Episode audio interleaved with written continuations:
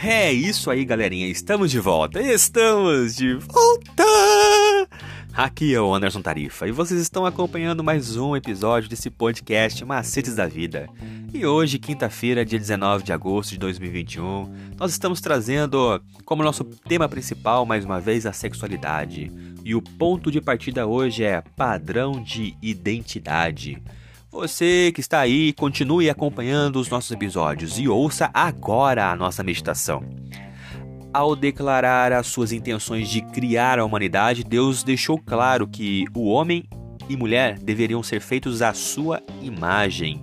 Em sua masculinidade e feminilidade, a humanidade foi criada para refletir aspectos do caráter de Deus. Um homem sozinho não seria suficiente, nem uma mulher sozinha. Para refletir plenamente a imagem de Deus, a humanidade teve que existir como homem e mulher. A existência de atração pelo mesmo sexo não é o único resultado, nem o pior, como alguns pretendem, das mudanças ocorridas no mundo após o pecado de Adão e Eva. Mas a relação sexual homem-homem e mulher-mulher é claramente condenada nas Escrituras, sendo classificada como abominação, e isso está em Levíticos 18, 22 e 20, 13, ou detestável, como traz a nova versão transformadora. E pode ser lida também em 1 Coríntios 6, do 9 ao 11. Sucumbir à tentação da atração pelo mesmo sexo resulta em pecado. Portanto, quem busca a justiça de Cristo deve desviar o olhar dessas tendências e aguardar o que Deus pode ter em mente para a pessoa, seja solteira ou casada, numa relação que está dentro dos parâmetros da criação. Não há dúvida de que a prática homossexual não tem apoio bíblico, mas a igreja muitas vezes respondeu mal àqueles que lutam contra esses sentimentos.